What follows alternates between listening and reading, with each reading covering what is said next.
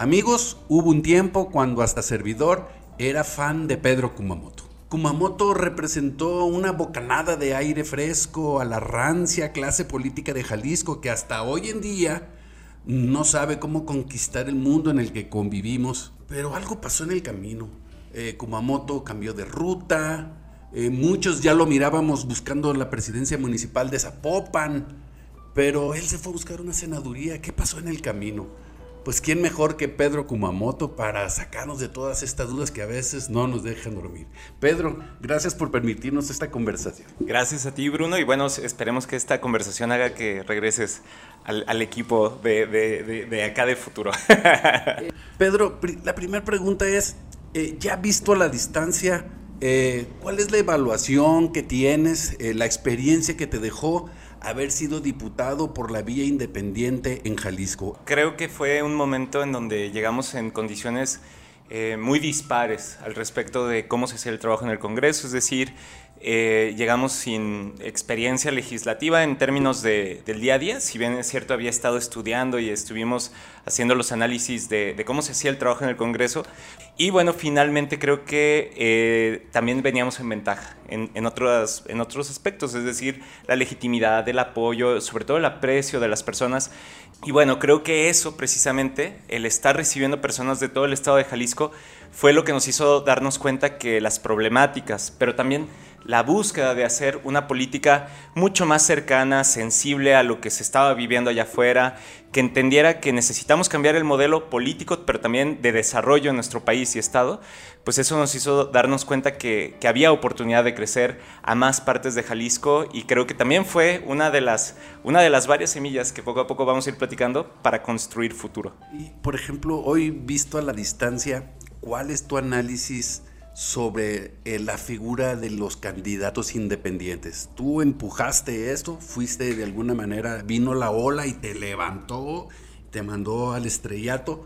Eh, hoy, visto a la distancia, ¿cómo ves esta figura? No necesariamente es que se esté acabando la figura, yo siempre lo he sostenido. Creo que las candidaturas independientes sirven para, por ejemplo, representar en un territorio un proyecto de gobierno y, en casos legislativos, impulsar una agenda, es decir, poder visibilizar el activismo, las búsquedas, las luchas de ciertos colectivos de la, de la sociedad.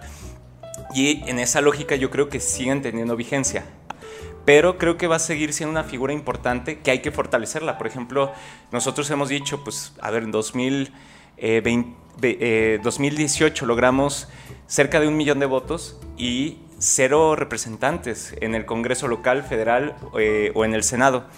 Entonces, ese tipo de asimetrías hay que cambiarlas con representación proporcional cuando te inscribes como candidato o candidata a diputado eh, dos, creemos que tenemos que hacer como una suerte de especialistas y auxiliares que el INE ponga para todas las candidaturas independientes, porque no todo es lana. A veces también tiene que ver con aprender a fiscalizar, es muy complicado, aprender a saber qué se vale y no se vale en la parte eh, de, no sé, comprar o subir al sistema del, del INE qué estás haciendo de actividades, pues te puede costar incluso la misma victoria.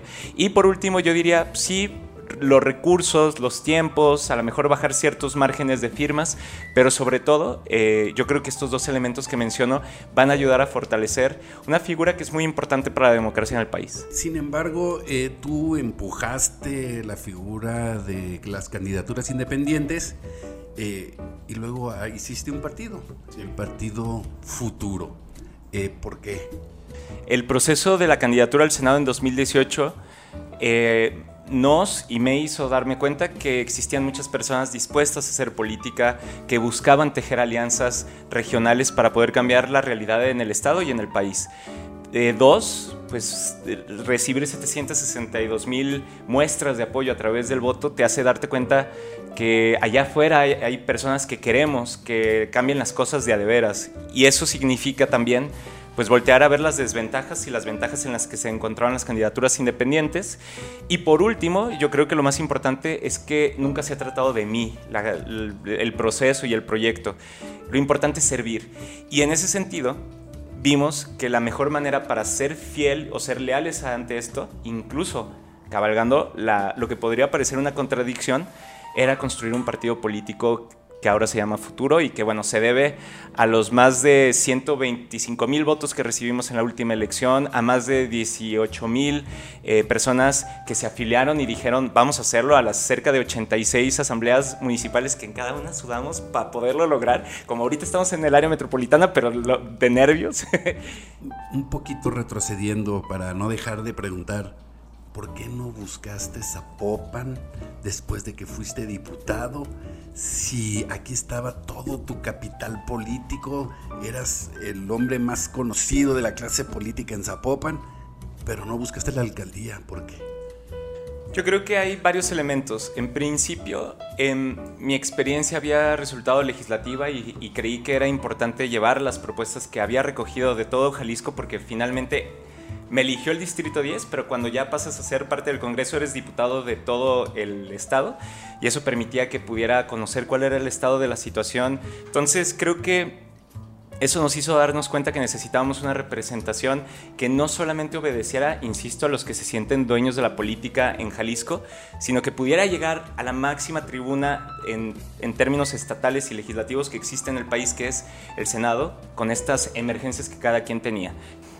Segundo, por un tema eh, muy claro que tiene que ver con esa semilla que empezamos a sembrar durante ese tiempo nos permitió darnos cuenta, insisto, de la necesidad de construir una alternativa política a estos dos bloques que dicen que son distintos, pero son a veces calca uno del otro. Es decir, a los que dicen que van a transformar y a los que dicen que van a, eh, rehacer al, al Estado, ¿no? Y creo, o a refundar. Entonces, creo que nosotros lo que decíamos era, vamos a construir esta pues tercera real vía que podíamos eh, generar.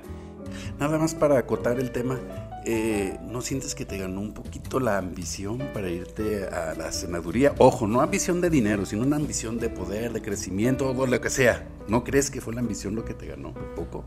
Puede ser una lectura. Eh, creo que en mi caso, y creo que en el caso de quienes estábamos en el equipo, más que una ambición, lo que veíamos era lo que se había logrado en el Congreso local con un diputado de 39, con todo en contra, con la clase política un día sí y otro también tratando de, minar nuestros esfuerzos. Y nos, pusimos a soñar la posibilidad de que no fuera uno, sino que fuéramos dos, que pudiéramos hacer algo distinto en el Senado de la República, que pudiéramos eh, de alguna forma ser una voz eh, pues por así decirlo, sensata frente a estos dos bloques que veíamos que venían con todo hacia la polarización del país y que digo, pasado el tiempo eh, podemos ver que eso fue cierto. Puede ser que se le dé esa lectura que decías, Bruno. Yo diría que eh, a nosotros el horizonte y la creatividad política, lo, enormemente emocionados y motivados que estábamos por lo logrado, aunque sea pequeño, discreto, lo que sea, eh, pero lo que se había logrado, nos emocionó mucho. Eh, ya ves los más disparatados. Eh, ahí dicen que tenías un acuerdo con Pablo Lemus en ese momento, en algún momento, para no meterte a competir Zapopan y por eso te fuiste a buscar la senaduría. ¿Qué opinas de ese tipo de corrientes de opinión? No, no había, no hay un acuerdo con Pablo, ni con su equipo de trabajo, ni con nadie de, de ese grupo. Yo creo que más bien a veces se ven beneficiados de aventar esas como como versiones a posteriori, pero si hubiéramos ganado, esa versión no hubiera existido, ¿no? Es, creo que muchas veces se, se, correlaciona con cómo los actores o sus amigos o sus allegados quieren parecer que tienen control de todo, cuando en realidad en la política uno muchas veces tiene control de una parte, pero la otra, y que eh, yo también concuerdo, muchas veces tiene que ver con coyunturas, con olas, con movimientos, con con, digamos, eh, procesos sociales que poco tienen que ver con la voluntad del, del político o la política y tienen que ver más con la adaptación que se tiene. Pedro, ¿cómo te sientes con futuro ahorita? Es tu chamaco, ahí lo tienes. ¿Cómo te sientes con él? Yo creo que más que mi chamaco es mi esperanza. Es un proyecto colectivo en el que nos damos cuenta seguido, y lo, lo digo en colectivo porque no es el proyecto de uno, sino de muchas personas, lo complicado que es desaprender la política que se trae cada quien, eh, lo complejo que es hacer política en medio de una crisis de violencia, en una crisis climática, incluso en una crisis económica.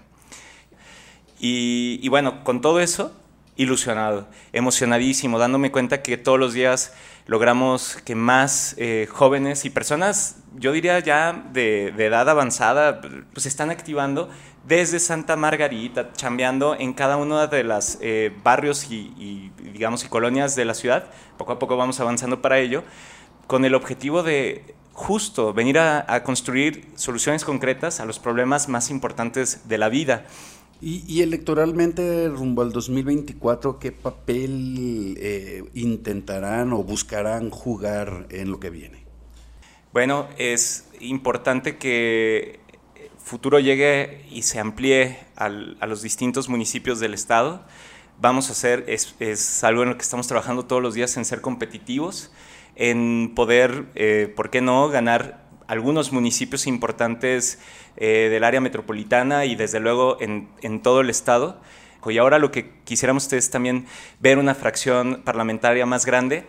Y, y bueno, este, también ese es como parte del, del por qué creo que si hacemos bien el trabajo ahorita en el Cabildo, Huicha Ramírez y yo y los distintos regidores, regidoras que hay en futuro en, en, en por lo menos ocho municipios del estado, Em, creo que vamos a poder construir ese sentido de necesidad y de, del cambio que estamos buscando realmente. En lo particular, eh, ¿dónde te vamos a ver compitiendo en el 2024? ¿Vas por Zapopan? ¿Tienes una visión fuera del municipio? ¿Dónde te ves? Es una decisión que no he tomado, sinceramente. Eh, a mí me gusta lo que estamos haciendo ahorita, Wicha y yo, en, en Zapopan. Entonces, yo hoy estoy muy contento, estoy muy enfocado en resolver, por ejemplo, temas como el arroyo seco en Miramar, en donde hemos estado participando no ayer, no hace una semana, sino desde terminando la campaña. ¿no? Entonces, poder perfilar estos temas, ser una oposición, una alternativa dentro del, ayuntamiento, ha resultado complejo, eh, emocionante y voy a seguir haciéndolo insistiendo en que en lo que coincidamos con ellos y sea lo mejor para la gente de Zapopan, lo vamos a hacer y lo que nos huela a corrupción, a pago de favores, a ayudar a los amigos que ayudaron en la campaña, eso lo vamos a denunciar como lo hemos hecho. El, el tema será, pues yo creo que en este año seguir trabajando y a partir de eso tomar una decisión que aparte, si me lo permites, vamos a venir a, platicárselas cuando, cuando llegue. Claro que sí, por nosotros encantado de recibirte aquí y agradecerte la oportunidad de esta conversación, Pedro. Eh, realmente eh, tenemos eh, muy buena impresión del trabajo que vienes realizando y seguro queremos que haya Kumamoto para más tiempo. Muchas gracias, yo también espero eso.